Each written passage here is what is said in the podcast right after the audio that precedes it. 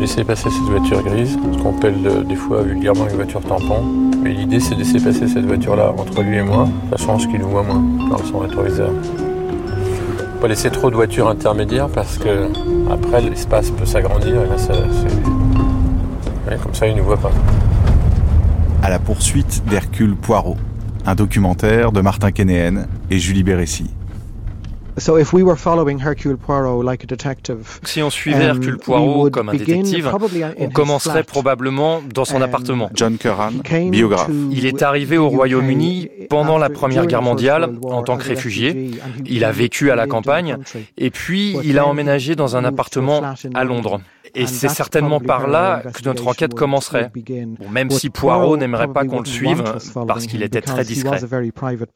Hercule Poirot est un personnage qui a deux grands frères. Xavier Mauméjean, écrivain. Un personnage qui s'appelle Jules Poiret, qui a été créé en 1909 par euh, Frank Howell Evans, qui est un retraité des services secrets français et qui parle un anglais euh, à la Maurice Chevalier, euh, avec un accent français à couper au couteau. Donc ça, c'est le côté qui gardera euh, Hercule Poirot, le côté euh, oh mon Dieu en français, euh, etc. Toutes ces exclamations françaises, ça c'est Jules Poiret. L'autre grand frère de d'Hercule Poirot, c'est, écoutez bien, Hercule Popo. Alors, il est créé en 1912 par euh, Marie Belloc Lowndes, qui sera connue pour avoir écrit The Lodger, l'un des premiers films d'Hitchcock, euh, pourtant sur Jack l'Éventreur.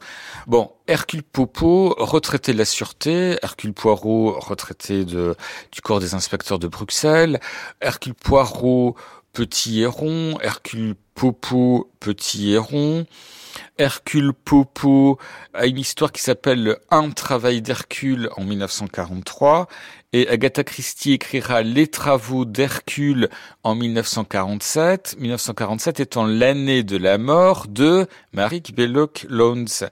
Mais bon, ça note rien Agatha Christie, c'est-à-dire que qui a entendu parler de Jules Poiret, d'Hercule Popo Elle a pris une matière qui était là avant elle, mais qu'elle a euh, euh, sublimée, qu'elle a transformée en Hercule Poirot. Sa première apparition a eu lieu dans la mystérieuse affaire de style.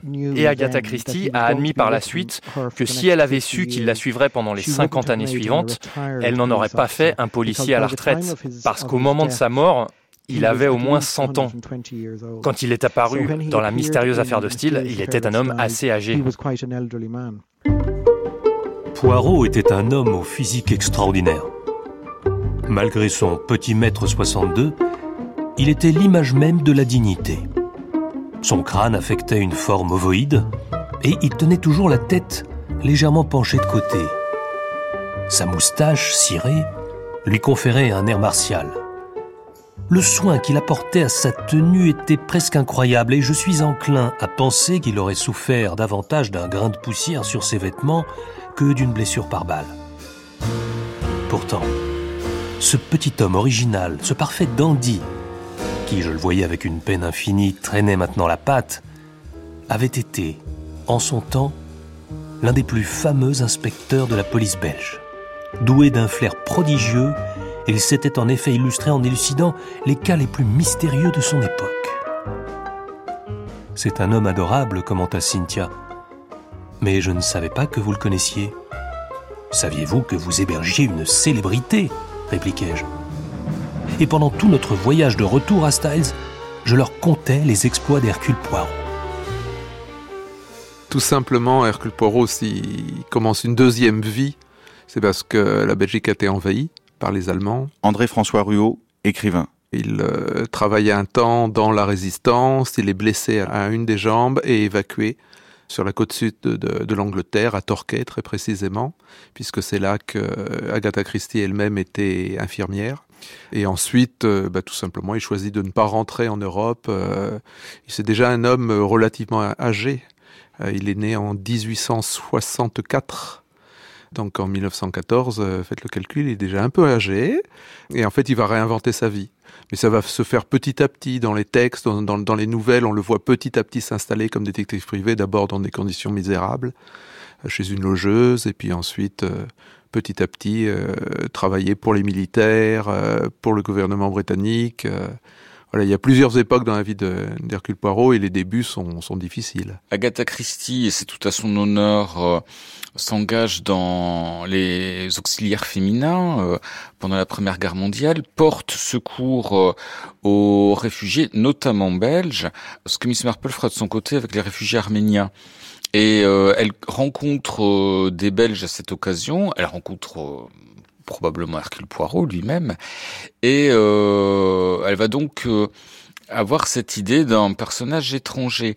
Mais il faut le prendre littéralement, c'est-à-dire que Hercule Poirot incarne tout ce que l'Angleterre n'est pas, donc pour partie tout ce que Agatha Christie n'est pas avec son éducation extrêmement victorienne, et en même temps il incarne l'autre, le radicalement autre, l'étranger dans ce qu'il a parfois de plus étrange. On va pas charger le pauvre Hercule Poirot. Dominique Khalifa, historien. Ce qui est très clair en tout cas, c'est que l'itinéraire qui est celui de Poirot est très représentatif des individus qu'on trouve dans la police privée, dans le monde des détectives. La plupart, la grande majorité des détectives, de détectives privés, sont des gens qui à un moment ou à un autre, ont été membres de la grande maison, donc de la police. Et alors il y a un peu de profil. Il y a le profil du grand flic qui, à la fin de sa carrière, a pas tellement envie de démissionner, ça lui plaît bien, donc il ouvre une agence de police privée. Et lui, on va dire que globalement, c'est plutôt quelqu'un de bien qui a eu bonne presse dans la, dans la maison. Et puis l'autre cas de figure, c'est euh, le, le, policier euh, à moitié ripou, euh, qui a sans cesse des, des difficultés avec sa hiérarchie,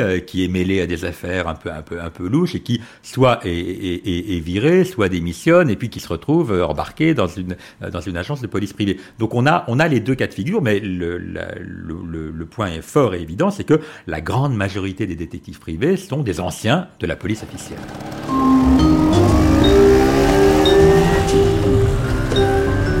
Ce dossier-là, euh, j'avais pris un motard euh, pour mon commun. Jean-Emmanuel Derny, détective privé. La moto permet d'alterner, un coup c'est la voiture, un coup c'est la moto qui est derrière, et puis c'est plus discret. Puis les motos dans Paris, les scooters dans Paris, c'est quand même plus souple pour se faufiler.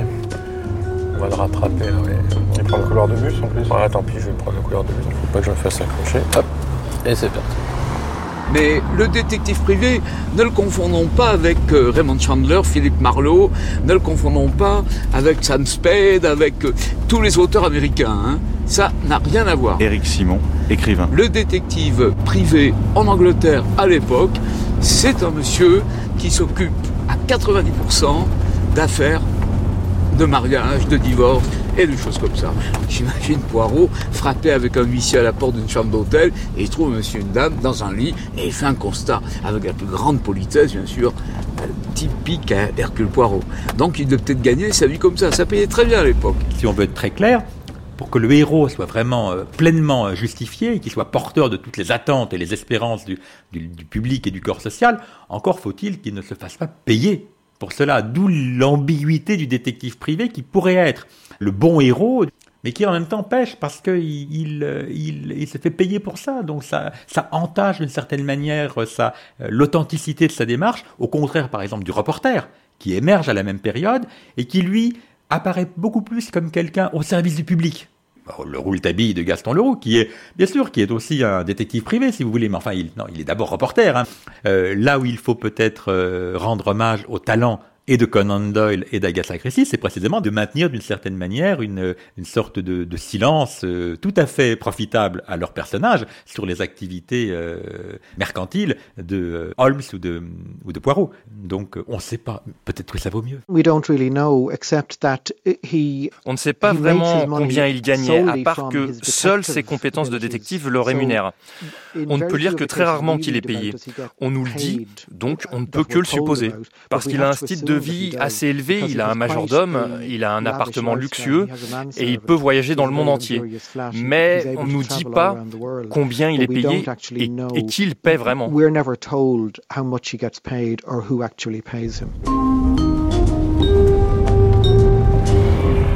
Alors il vient de s'arrêter. On va s'arrêter aussi et on va l'attendre. Il va sûrement repartir parce qu'il est très mal garé. À mon avis, il repart dans quelques secondes. Il y a un peu de chance. Il a mis ses warnings, en plus il peut pas rester là très longtemps.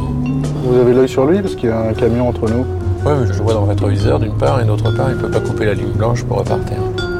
La méthode d'Hercule Poirot, elle comprend deux temps. Elle passe par la compilation des faits, des événements, euh, la collection des indices, etc. Mais là aussi, avec euh, des comportements curieux. Par exemple, euh, dans la mystérieuse affaire de Styles, on découvre qu'il est un toxicologue accompli, capable d'identifier des toxiques extrêmement rares. Par contre, dans Rendez-vous avec la mort, il se passe d'autopsie il arrive fréquemment euh, qu'il euh, euh, méprise les notions d'empreinte digitale, de relevé au sol, etc. À l'inverse, dans la femme voilée, on le voit rentrer en costume clair dans un conteneur à charbon. Donc, dans un premier temps, le rapport au matériel, au physique. Puis, Hercule Poirot va actionner ces fameuses petites cellules grises.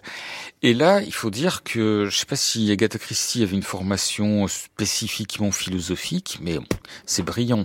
C'est-à-dire que Hercule Poirot est un modèle incarné de logique qui aurait euh, pas rougi devant Descartes. C'est-à-dire que on rassemble des faits, on n'adhère pas aux faits, contrairement euh, aux policiers de base, policiers provinciaux euh, ou aux témoins. Donc on rassemble les faits, il y a une mise en doute systématique et on va procéder dans un second temps dans la méthode à une construction purement intellectuelle, où là la logique est reine, les fameuses cellules grises, qui va assembler, jouer avec les différents éléments jusqu'à obtenir une sorte de chaîne de déduction, de chaîne de raisonnement euh, parfaite.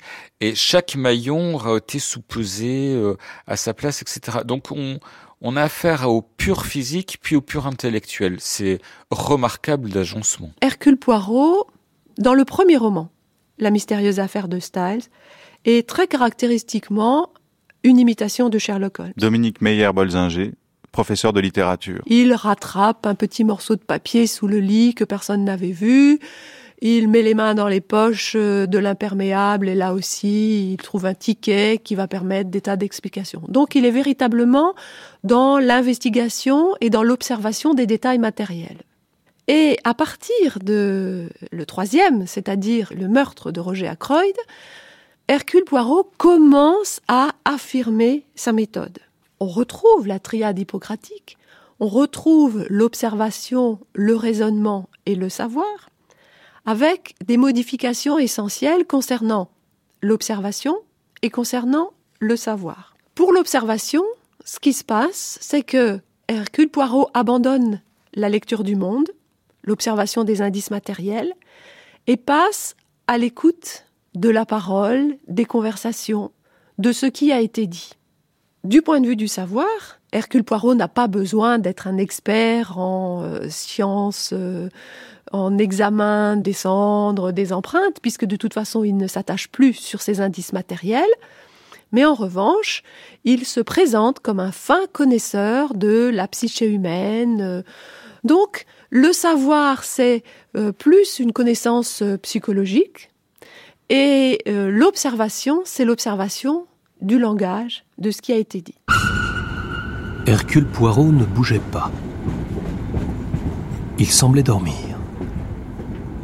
Soudain, après un quart d'heure d'immobilité complète, il remua lentement les sourcils, exhala un léger soupir et murmura entre ses dents Pourquoi pas S'il en est ainsi, tout s'explique. Il ouvrit les yeux, des yeux verts comme ceux d'un chat, et dit à ses deux compagnons j'ai réfléchi. Et vous? Perdus dans leur rêverie, les deux autres sursautèrent. Les yeux verts de chat, ça va avec les petites cellules grises. Ça fait partie des traits caractéristiques d'Hercule Poirot.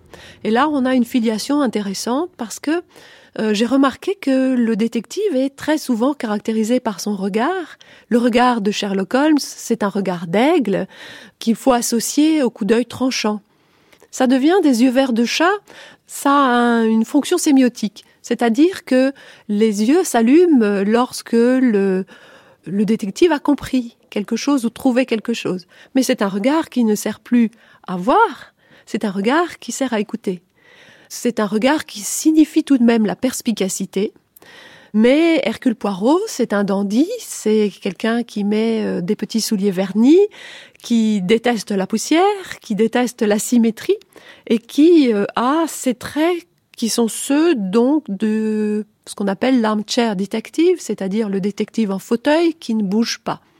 Sauf que Hercule Poirot n'est pas un vrai armchair detective dans la mesure où il aime beaucoup se déplacer. Se déplacer justement pour aller discuter avec les protagonistes et aussi pour aller discuter avec les protagonistes marginaux. Il ne discute pas simplement avec euh, ceux qui sont dans le salon, mais il va aussi interroger la cuisinière et puis il fait semblant de s'intéresser à sa recette de cuisine et euh, tout en discutant de la confection du pudding, elle va lui donner une information essentielle sans le savoir.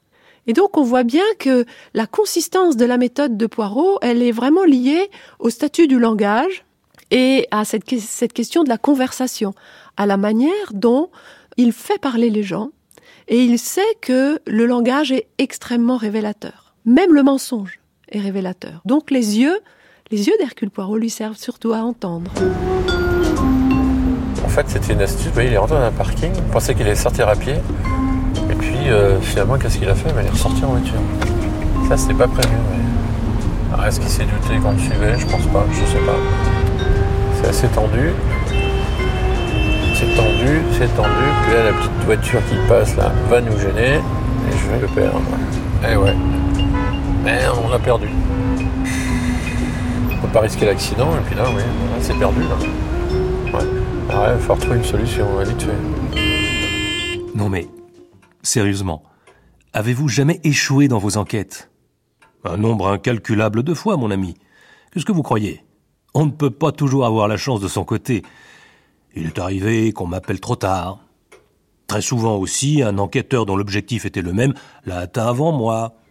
Et enfin, à deux reprises, je suis tombé malade juste au moment où j'allais réussir. Il faut accepter les hauts et les bas, mon ami. Euh, ce n'est pas ce que je voulais dire. Ma question était celle-ci. Avez-vous jamais essuyé un échec dans une enquête par votre propre faute? Ah, je comprends. Vous voulez savoir s'il m'est arrivé de me ridiculiser Une fois, mon ami.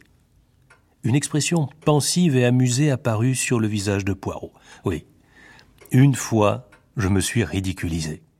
Il y a deux échecs importants chez Poirot avec les boîtes au chocolat, mais celui qui revient le plus souvent, c'est celui de l'affaire euh, euh, Paul Desroulards, député français euh, qui, dans l'effervescence de l'opposition entre l'Église et l'État, est assassiné. Et Hercule Poirot va dire à Hastings de lui rappeler chaque fois qu'il est trop orgueilleux ou qu'il est face à un échec euh, l'expression boîte au chocolat, qui est un clin d'œil en fait à Sherlock Holmes, qui dira dans La figure jaune à Watson, euh, après un échec retentissant dans une affaire qui se passe à Norbury, de dire euh, dites-moi Norbury dans l'oreille à chaque fois. Donc il y a tout un contexte chocolatier autour de Poirot, dont on se rappelle par ailleurs que il est belge et que les Léonidas sont probablement des, les meilleurs des chocolats. Oubliez cette histoire. Ou plutôt non. Souvenez-vous-en, et si à un moment donné vous trouvez que je deviens trop infatué de ma personne, c'est peu vraisemblable mais ça pourrait arriver, je dissimulai un sourire. Eh bien, mon ami, reprit Poirot, dites-moi simplement la boîte de chocolat. C'est entendu? Marché conclu? Après tout, reprit Poirot d'un air pensif, ce fut une sacrée expérience. Moi qui ai incontestablement l'esprit le plus brillant d'Europe, je pouvais me permettre d'être magnanime. La boîte de chocolat, murmurai-je avec douceur. Pardon, mon ami. Ah, c'est un vrai Belge. Hein. C'est ça qui est merveilleux dans la, personnalité euh, construite euh, euh, pour Hercule Poirot, c'est que véritablement il est belge. et notamment, il professe une horreur du thé, mais il n'aime pas non plus le café. C'est un drôle d'individu sans doute assez névrosé puisqu'il a beaucoup de tocs, qu'il est célibataire euh, de manière assez forcenée tout en étant d'une grande tendresse. Ça c'est peut-être un truc qu'on ne sait pas assez. Euh, il a beaucoup d'humour et énormément de tendresse. Et voilà, il se réfugie notamment dans la, enfin énormément dans la nourriture et notamment dans, dans son amour du chocolat chaud. C'est très curieux. Il se, à la fois il adore l'Angleterre et jamais il ne deviendra anglais il reste belge jusqu'au bout des ongles.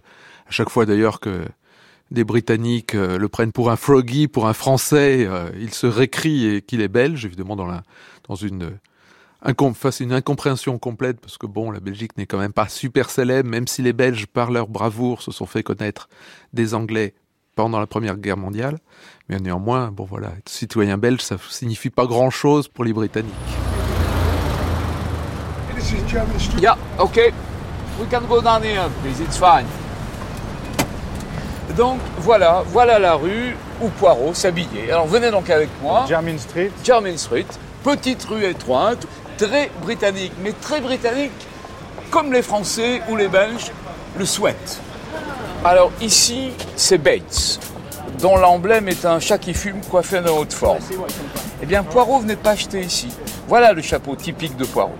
Mais ne venait pas chez Bates. Pourquoi? Eh bien parce que Bates faisait de la confection et ne faisait pas du sur-mesure. Alors il en aurait eu plusieurs. Costume bleu marine, chapeau bleu marine, costume gris. Il adorait les costumes gris. Et puis ce chapeau pour l'été. J'imagine bien avec ça. Hercule Poirot Hercule Poirot était petit. Il avait euh, une tête en forme d'œuf. Et puis bien sûr, sa caractéristique principale était qu'il avait une superbe moustache. C'est une évidence. Qu'il dit lui-même être l'une des plus belles moustaches au monde. David Suchet, euh, qui joue Poirot à la télé, dit que dès qu'il porte la moustache, alors c'est là qu'il devient Hercule Poirot et qu'il cesse d'être David Suchet. Donc l'aspect vraiment important d'Hercule Poirot, c'est sa moustache. La moustache, c'est un, élément important, non seulement parce que ça fait partie du folklore autour d'Hercule Poirot, mais surtout ce qui est amusant, c'est qu'on n'a jamais, jamais osé la représenter comme elle doit être réellement. Et ça serait choquant de la représenter comme elle doit l'être réellement, il faut bien l'avouer.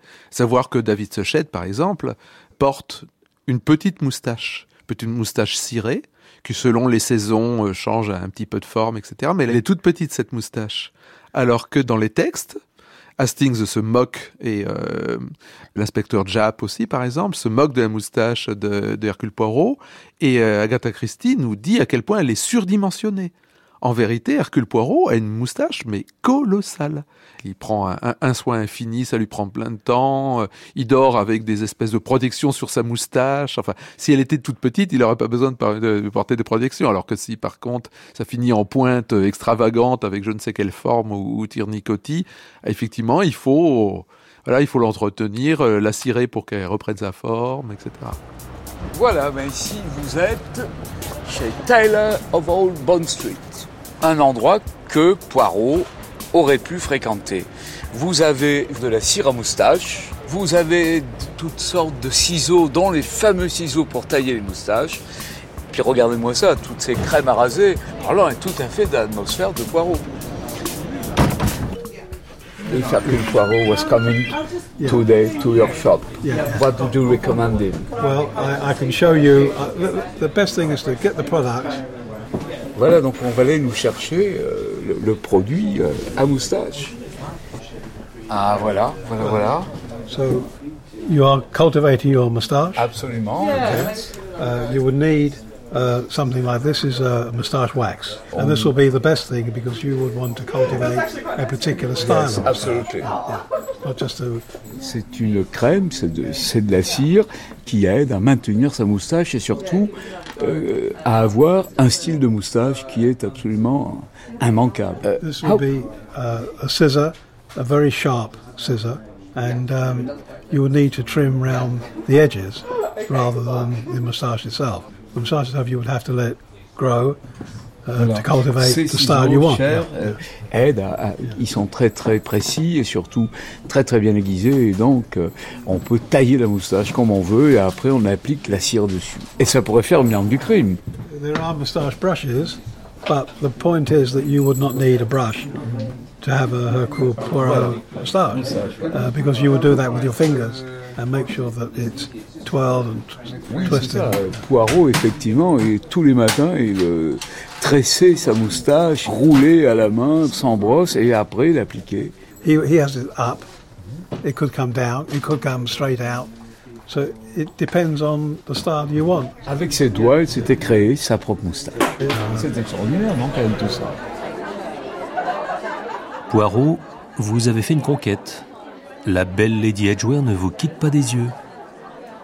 Sans doute lui a-t-on appris qui j'étais, répliqua Poirot avec un effort pour paraître indifférent. Je crois plutôt qu'elle est subjuguée par l'élégance de vos moustaches. D'un geste furtif, Poirot caressa cet ornement de son visage. Ah, je n'en connais point d'aussi belle, mon ami.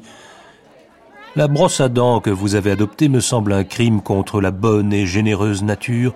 Laissez donc pousser entièrement vos moustaches, Hastings. Je l'interrompis. Regardez, la dame se lève et vient de notre côté.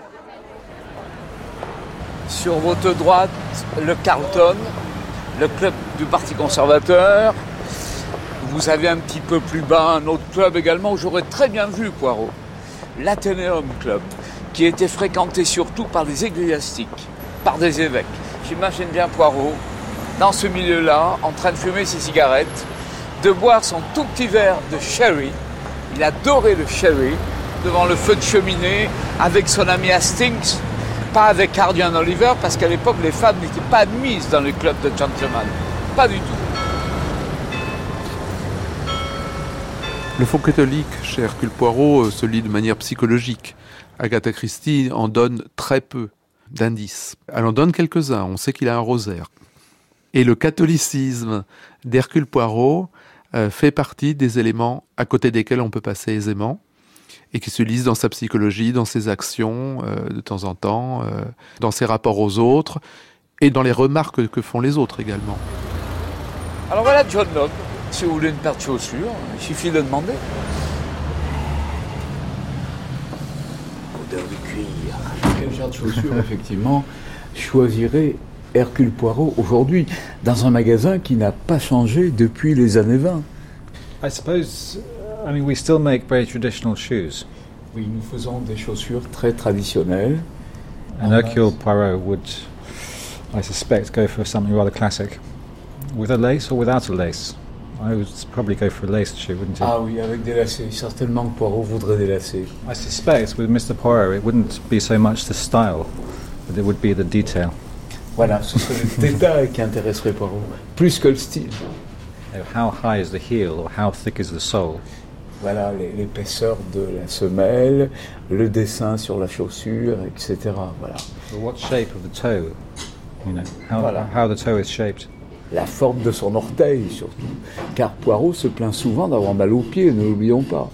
Et il prend des bains de sel, avec du sel, à cause de ses pieds.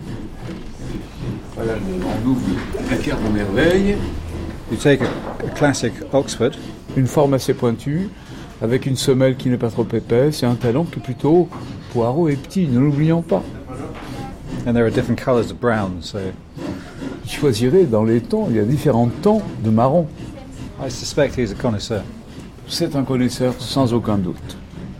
Et pour aller en Égypte In Egypt, well, you know, he might go for a white shoe, White shoes. something to match his outfit. Quelque chose qui aille bien avec son costume blanc. Donc des chaussures en cuir blanche, sans problème. I don't think he'd be wearing sandals. Non, il ne porterait pas de sandales, ni de baskets, ni de choses comme ça. He specializes in patent leather shiny shoes. Il se spécialise dans les chaussures en cuir brillant, même si, selon certains romans, elles sont pénibles à porter. C'est pourquoi, euh, dans la série télévisée, David Suchet a essayé d'élaborer cette démarche pour Poirot, qu'il pensait probablement trop à l'étroit dans ses chaussures. Par exemple, dans le Vallon, euh, où il vit dans une maison à la campagne, il n'aime vraiment pas ne pas pouvoir marcher sur les routes sans que ses magnifiques chaussures euh, ne deviennent sales et poussiéreuses. Hercule Poirot chassa d'une chiquenaude un dernier grain de poussière sur ses chaussures. Il s'était habillé avec soin pour ce déjeuner et il était satisfait du résultat. Il savait très bien la façon dont en Angleterre on s'affublait le dimanche à la campagne, mais il ne voulait pas se conformer aux usages anglais. Il préférait ses propres canons de l'élégance citadine. Il n'était pas gentleman farmer, lui. Il était Hercule Poirot. Hercule Poirot franchit le portail, soupira, jeta un dernier coup d'œil à ses souliers vernis, vérifia que son feutre gris perle était bien en place et jeta un coup d'œil à droite et à gauche de la route.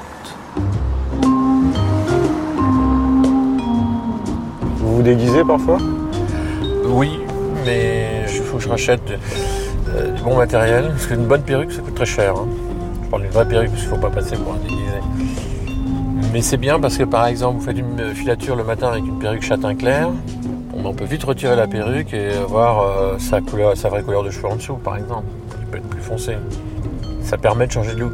Le changement de look rapide permet de désorienter la personne qui, vous a remarqué éventuellement. Par exemple, vous, commencez une filature le matin avec une casquette. ça m'arrive souvent, hein, une casquette, tac, je la retire.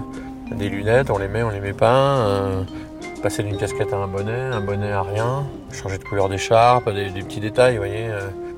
L'idéal, c'est aussi des vestes réversibles. J'ai des collègues, des fois, qui ont des vestes, et changent de couleur. Les blanches d'un côté, bleu marine de l'autre. Ce sont des petits détails, mais euh, c'est important.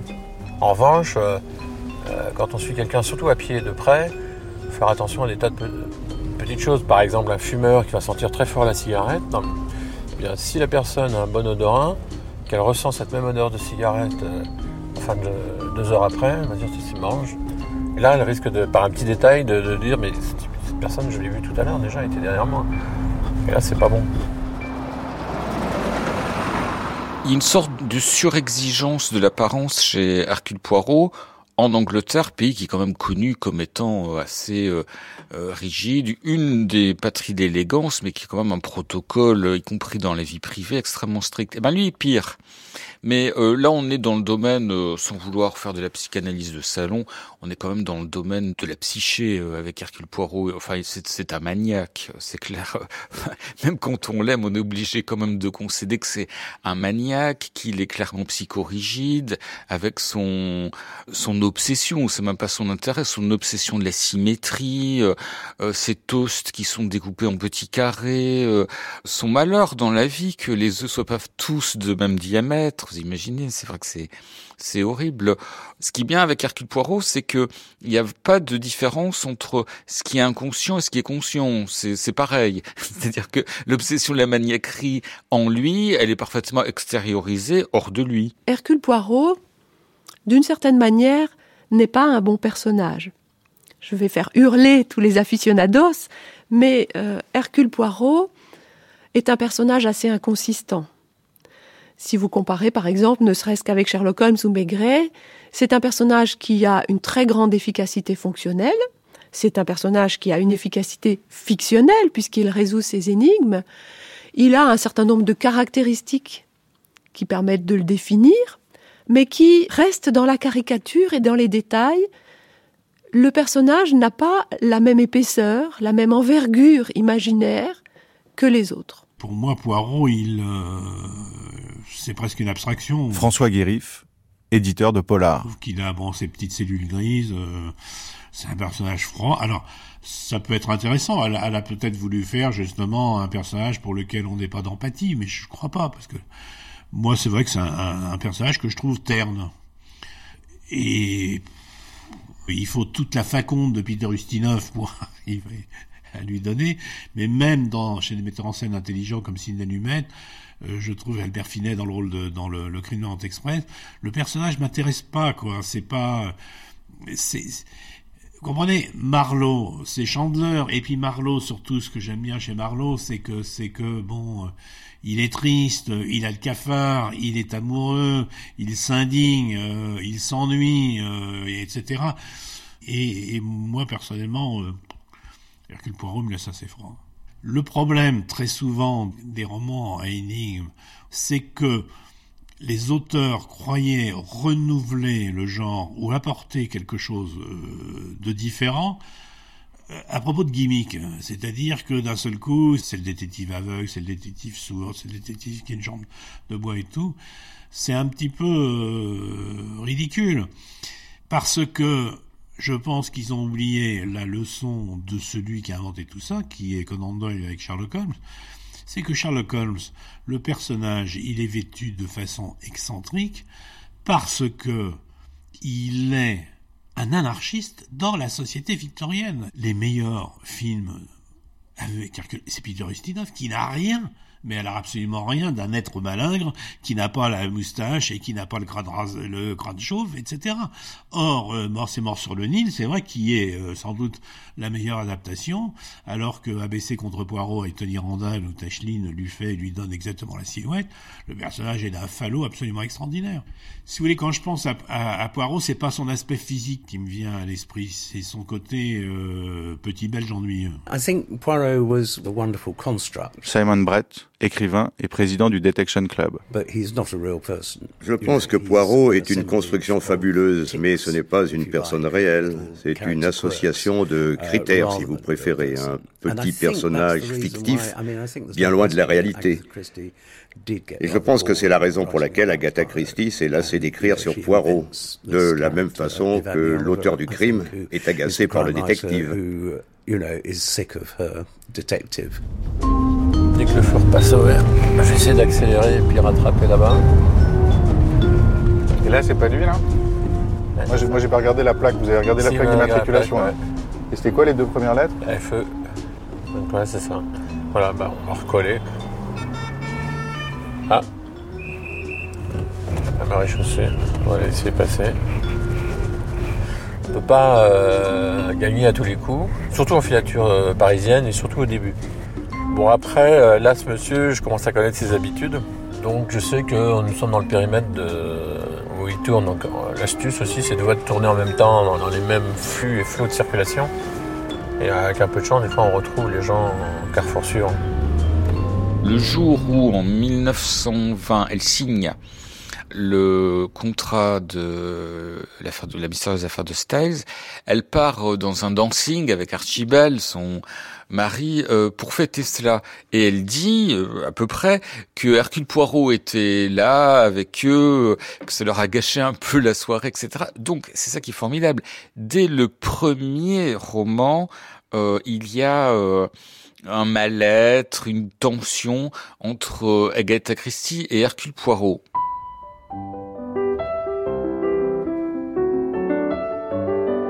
Hercule Poirot avait eu du succès dans la mystérieuse affaire de Styles. On me conseilla donc de conserver le personnage. Je ne m'étais pas rendu compte que j'étais désormais enchaîné non seulement au roman policier, mais aussi à deux personnages, Hercule Poirot et son Watson, le capitaine Hastings. C'était une création stéréotypée, mais Poirot et lui correspondaient à ma conception d'un tandem de détectives. Je comprenais à présent l'erreur monumentale que j'avais commise en faisant Hercule Poirot si vieux dès le départ. J'aurais dû l'abandonner au bout de trois ou quatre romans pour prendre un héros beaucoup plus jeune.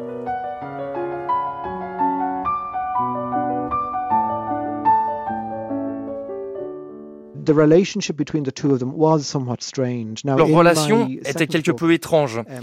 Dans mon deuxième livre, Murder in the Making, La fabrique du crime, il y a un essai qu'Agatha Christie écrit dans les années 40 à propos de comment elle a créé Hercule Poirot et de ce qu'elle ressent pour lui.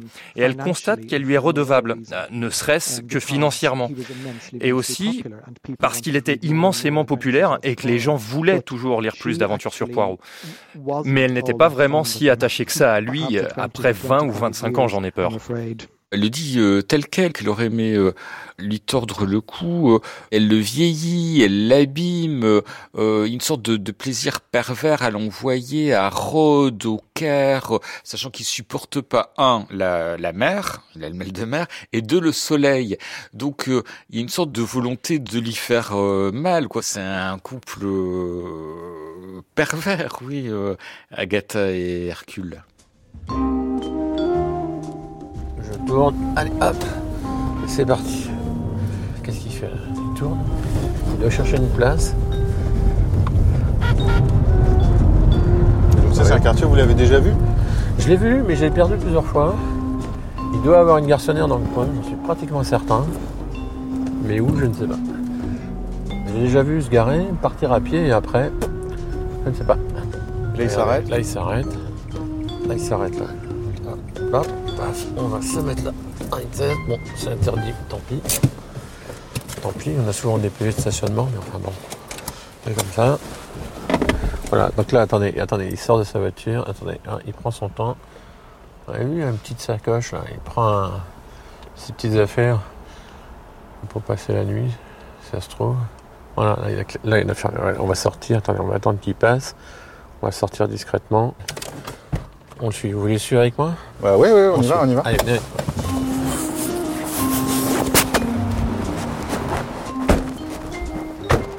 Hercule Poirot a un démon qui le passait.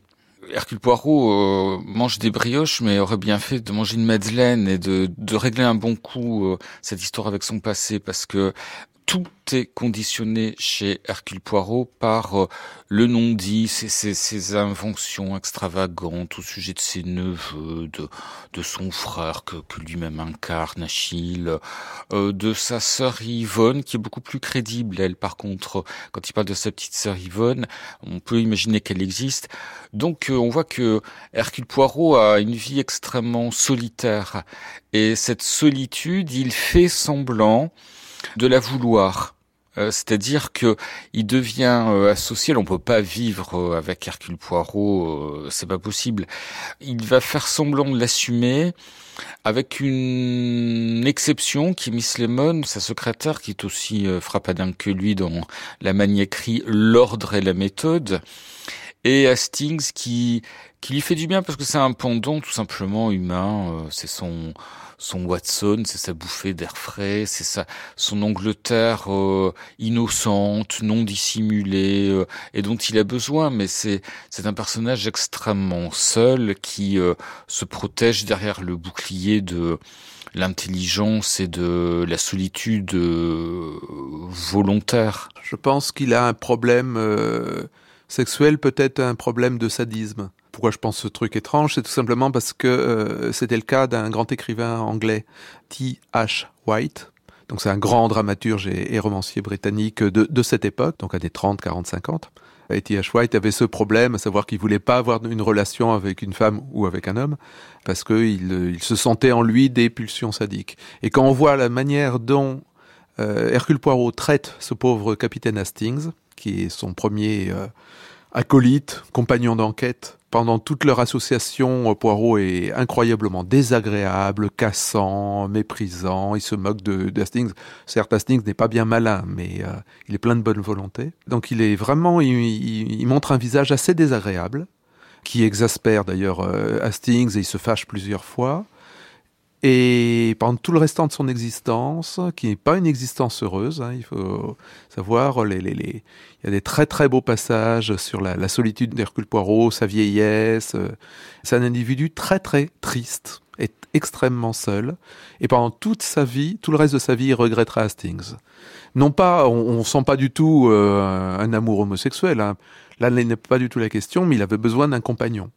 Bon, on sait qu'il est tombé visiblement amoureux d'une escroc russe, euh, la comtesse euh, Vera Rosakov, mais qui n'a jamais été euh, attiré par Poirot. Et puis visiblement, Poirot est hétérosexuel. Hein. Il aime beaucoup les jolies femmes, il le dit, il le commente. mais il est solitaire et la seule fois où on le, on le connaît avec un compagnon, il est incroyablement cassant, désagréable avec son compagnon. Donc on peut peut-être supposer qu'il a, a cette faille en lui d'une sorte de sadisme. Voilà, euh, il aurait voulu, il voudrait une compagne ou un compagnon, mais finalement, euh, il en est incapable. Et là, comment on fait alors pour suivre à pied? Attendez, attendez, là, il, cherche son chemin. Ah voilà, non, il n'hésite plus. Là. regardez, il a pris la, première à droite là. Voilà, il essaie, venez, venez, venez, venez. Mais comment on fait alors une file à pied? Alors, encore une fois, oh bah comme euh, les promeneurs, en plus c'est bien, nous sommes deux, c'est impeccable. C'est encore plus discret que quelqu'un tout seul. Moi je préfère les filatures à deux. C'est plus cool. Ce que je vous propose, non, restez à côté de moi pour l'instant. On n'est pas censé raser les murs Non, faut être cool. On laisse un peu de champ, regardez, il est 15 mètres devant nous. Il se retourne pas. C'est rare que les gens se retournent, savez. Dans une filature, c'est rare. Mettez-vous à côté de moi. Voilà. Nous sommes comme deux promeneurs du dimanche. Tranquillement. On prend le trottoir d'en face en fait. Voilà, toujours. Regardez, là, il y, a une vitrine. Ça fait un reflet. Il faut éviter. Parce que si regarde dans la vitrine en même temps, qui nous voit, ça manque de discrétion. Ah, vous voyez, il vient de tourner. Donc là, on ralentit.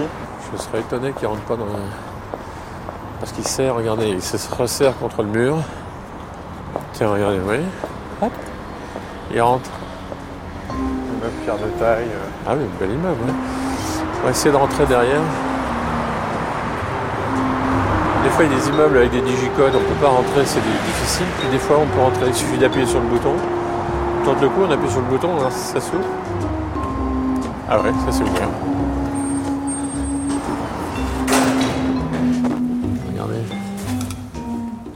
Mais il a mis son nom sur le bouton. ça, c'est une preuve. Alors, je vais faire une photo. Poirot, l'appartement où il vit avec le capitaine Hastings, c'est un appartement très simple, un appartement de deux chambres. C'est un appartement à la mode, c'est un appartement de l'époque, des années 30 vous regardez cet immense immeuble, on voit qu'il y a un effort considérable qui a été fait pour le design, on voit qu'il représente vraiment les années 20, les années 30. Mélange d'art déco, de moderne style aussi. Il est très fier d'habiter dans un immeuble moderniste, d'architecture moderniste. Il n'y en a pas beaucoup euh, à Londres euh, dans les années 30. Et son intérieur est entièrement en chrome et en, et en angle aigu. Enfin, on, comprend très bien euh, qu'il s'agit de mobilier Bauhaus. Historiquement, d'abord, Agatha Christie aimait beaucoup le Bauhaus et a connu Marcel Brauer, donc un des designers. Et effectivement, Marcel Brauer et d'autres designers du Bauhaus se sont installés, pas très longtemps, mais pendant quelques années à Londres. Évidemment, les, visiteurs d'Hercule Poirot sont, choqués par tant de modernité, euh, car voilà, c'est amusant comme, euh, comme ce vieux monsieur s'est réinventé et s'est placé en, en, plein dans une certaine forme de modernité. Alors à l'époque, euh, Chelsea, c'était vraiment l'endroit le plus artistique de Toulon. Cet ancien pub, qui n'est plus un pub aujourd'hui, qui s'appelait The Duke of Cameron, qui se trouve ici. Vous voyez, on voit très bien que ce bâtiment hein, était un ancien pub. C'est un endroit qui attirait tous les artistes connus de cinéma de l'époque, parce qu'ici, à Chelsea, ils avaient la paix. On s'étonnait pas de leur excentricité, par exemple. Voilà. Laurence Olivier, Olivia de Havilland adorait venir boire un verre ici. Viviane Lee, y compris Charles Lawton, qui jouera un Hercule Poirot. Et puis vraiment, mais vraiment à côté de chez lui, à, deux rues, dans une rue privative également d'ailleurs, il y a une église catholique. Il est catholique, ça c'est vraiment bien établi, mais donc il priait où? Quel était son lieu de culte? J'aime à imaginer qu'Hercule Poirot euh, allait à la messe euh, dans cette église, même si euh, Agatha Christie, en revanche, bon, elle est quand même discrète sur la vie privée de Poirot et nous, nous l'a jamais décrit comme se rendant à la messe. À l'époque de Poirot, c'était par exemple ce quartier-là, le seul endroit où l'on tolérait les boîtes de nuit pour lesbiennes et pour homosexuels.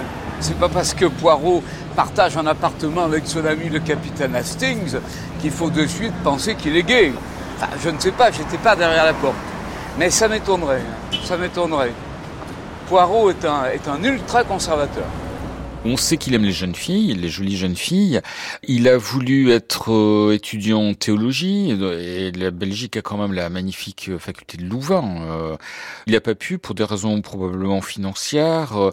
donc il s'est tourné vers la police, qui est une autre forme d'enquête, euh, une forme d'exégèse aussi, euh, d'herméneutique aussi. Euh, on voit très bien d'où ça vient.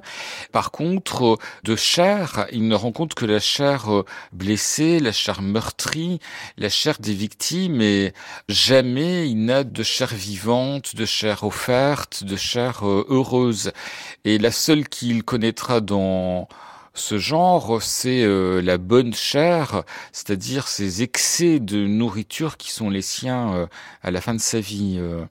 Le problème avec Hercule Poirot, c'est que c'est un esprit pur, un esprit angélique incarné dans un corps humain on peut imaginer qu'effectivement, en bon enquêteur euh, et en théologien et conduit, Hercule Poirot euh, a des problèmes avec le corps, avec des problèmes avec la chair, mais il a des problèmes avec son corps de toute façon. Il n'est pas normal que quelqu'un euh, pousse aussi loin la maîtrise de son corps, alors qu'il est homme de vérité jusqu'à utiliser l'artifice et ses teintures capillaires. C'est étrange cette volonté, cet amour incontestable de la vérité qui, au final, passe par le mensonge quand ça concerne sa personne. C'est le catholicisme classique. Hein on est sur terre pour en suer et pour et c'est au ciel que l'existence sera belle, etc. Quoi, il y a un rejet euh, qui me semble assez malsain euh, du corps et de la réalité, quoi, chez les catholiques. Et en cela, encore une fois, euh, le personnage d'Hercule Poirot est très très logique. Et en, cela également, d'ailleurs, L'interprétation qu'en font les adaptateurs de la série télé avec David Sechette et David Sechette lui-même est totalement en accord avec ces théories-là, puisqu'ils vont même plus loin. Quand ils ont refait, euh, il y a un an ou deux, l'affaire du crime de l'Orient Express, ils ont quand même réussi l'exploit de rendre le film meilleur que le roman. On pourrait penser, oh là là, ils ont trahi, gna gna gna. Euh, bah, non, ils n'ont pas trahi l'esprit. Euh, ils ont réussi même à, notamment la fin, est nettement plus logique et bien supérieure à la fin du roman d'Agatha Christie, qui pêche vraiment la, toute fin, l'épilogue, est, très très très faible et pas du tout logique. Et alors que là, dans le téléfilm, qui est un des plus beaux de, toute la série, et pourtant Dieu sait que cette série est, est d'une grande grande tenue, on voit Poirot prier justement dans le téléfilm, on le voit faire son rosaire. On le voit pleurer parce qu'il a un dilemme moral euh, énorme. Et puis la fin, euh, bah, la fin justement, on le voit vraiment serrer les dents et pleurer parce que il admet pas ce qui s'est passé, quoi. Alors que dans le roman, de manière totalement illogique, euh, il a le sourire aux lèvres, tout va bien, enfin ça finit en bleuette, quoi. Bon, on va faire ce qu'on va faire. On va retourner dans la voiture, on va essayer de trouver une planque devant l'immeuble et on va attendre qu'il ressorte. On va laisser la radio, ça vous gêne pas? Un peu de musique? C'est ça le secret pour pas s'endormir pendant une planque? Ah, il y a la tension nerveuse quand même. La tension, ça maintient éveillé. Mais là, euh, c'est pas un souci, j'avais prévu, donc j'ai le sandwich, j'ai de la boisson. C'est pas un problème. De toute façon, on a toujours euh, des barres énergisantes ou des, chocolats ou, trucs comme ça hein, dans la voiture. Hein. Un bon détective, il a toujours un petit peu de munitions. Hercule Poirot, il se balade euh, en général sans armes, il est très pacifique. En revanche, dans les romans policiers américains, le détective, il a toujours un flingue dans la boîte à gants. Je peux regarder dans votre boîte à gants d'ailleurs Vous pouvez regarder, oui, allez-y, mais il n'y en a pas un. Non, vous allez trouver quoi? Une lampe torche? Ça, c'est très important. elle marche, votre lampe torche Elle marche, oui, elle éclaire bien. En plus, elle est toute neuve. Regardez, appuyez sur. Attendez, elle éclaire très fort. Voilà. Ça, c'est indispensable pour euh, ne serait-ce que voir les noms sur les boîtes à lettres la nuit ou des choses comme ça. Et puis euh, un couteau suisse, ça c'est. Ah bah quand même Ça, bah, corps à corps Ça c'est bien pour le saucisson. On sait que Agatha Christie s'est souvent fâchée avec, avec Hercule Poirot. Donc elle avait un rapport assez ambivalent avec son personnage. C'est pas la seule, bien entendu. On sait que que Sir Arthur Conan Doyle a essayé de tuer Sherlock Holmes et, et qu'à la fin de sa vie, Maurice Leblanc euh, voyait Arsène Lupin partout et prétendait qu'il y avait un complot d'Arsène Lupin contre lui. Pourquoi est-ce que Agatha Christie a décidé, si on peut dire, de faire la peau à Hercule Poirot? Ce qui est curieux, c'est qu'elle l'a fait assez tôt et que le, le roman est resté dans ses tiroirs. D'abord, il me semble que c'est une excellente idée, mais il me semble que c'est une idée marketing de sa part. Et en même temps, euh, c'est une trouvaille de génie. It's not a secret to say that she wrote Hercule Poirot's final adventure, Curtain. C'est pas un secret de dire qu'elle a écrit Hercule Poirot quitte la scène pendant la Deuxième Guerre mondiale au cas où elle serait tuée, parce qu'elle a passé le plus clair de la guerre à Londres à travailler dans un hôpital. Donc elle pouvait être tuée d'un jour à l'autre, et elle a écrit la fin d'Hercule Poirot et l'a placée dans un coffre comme épargne. Elle dit euh, dans son autobiographie qu'elle espérait que si elle était tuée, sa famille euh, pourrait faire le tour du monde juste sur les bénéfices de cette dernière aventure d'Hercule Poirot. Mais en 1974, le film du crime de l'Orient Express a été un énorme succès mondial et d'un coup, des gens qui n'avaient peut-être jamais lu Agatha Christie euh, s'y intéressaient subitement. Mais elle avait alors 84 ans, donc son éditeur s'est rendu compte qu'elle ne pourrait certainement pas satisfaire la demande d'une nouvelle aventure. Donc son éditeur, euh, William Collins, l'a convaincu de publier Hercule Poirot quitte la scène, ce qu'elle fit en 1975, et ça devient un best-seller mondial. On dirait presque du tête japonais, tellement c'est parfaitement euh, épuré, clair. Agatha Christie revient à Styles, c'est-à-dire l'endroit même où débutent en 17 les aventures euh, d'Hercule Poirot. Donc Hercule Poirot revient au début, Hastings rentre enfin, une sorte de bouclé bouclé, euh, presque c'est presque du Nietzsche, hein, c'est tellement c'est bien dramatisé, bien fait, et il va affronter peut-être euh, le pire des criminels qui lui était donné de croiser, qui est Norton. Norton est ce qu'en criminologie moderne on appelle un chuchoteur, c'est-à-dire il ne tue pas physiquement, il ne commet aucun geste, il persuade par la parole soit de commettre euh, un crime, soit éventuellement et pourquoi pas euh, de se suicider. Et donc euh, c'est une sorte de d'envers de d'Hercule Poirot, puisque Hercule Poirot parle pour faire connaître la vérité, tandis que Norton parle pour euh, convaincre, ce qui n'est pas du tout la même chose. Et c'est l'envers de Poirot, son jeu de mots, Poirot est en enfer, il peut plus bouger, enfin il est... Euh, et euh, résolution magnifique, comme il sait que Norton est très fort, et que jamais on ne le condamnera, Hercule Poirot lui tire une balle entre les deux yeux, une balle parfaitement euh, situé au milieu du front, donc euh, séparant les deux yeux de manière symétrique, ce qui est une forme de signature, et il se suicide. Rubrique nécrologique du New York Times du 6 août 1975. Hercule Poirot, le détective belge internationalement célèbre, est mort en Angleterre. Son âge était inconnu. À la fin de sa vie, il était arthritique et souffrait de problèmes cardiaques.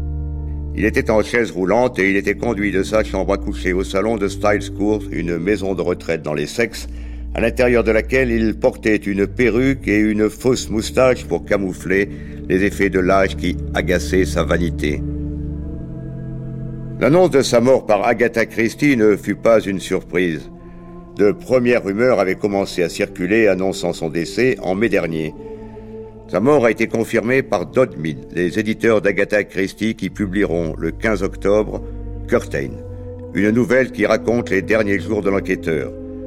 Agatha Christie a confié dans Curtain que son dernier geste fut de sauver un innocent d'une tragédie.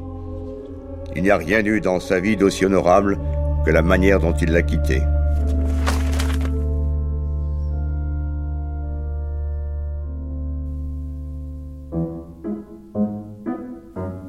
C'était À la poursuite d'Hercule Poirot, un documentaire perpétré par Martin Kénéen et Julie Bérécy.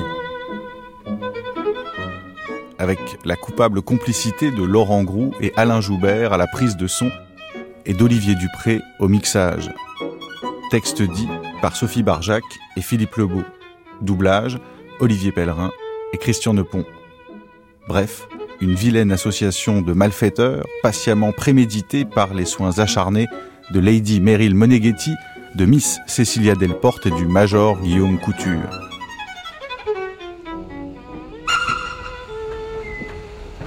Mais entendez-vous l'Orient Express entrer en gare? Notre matinée d'enquête continue dans une poignée de secondes et dans un compartiment de première avec une table ronde nomade qui s'attachera à élucider la mécanique de l'énigme.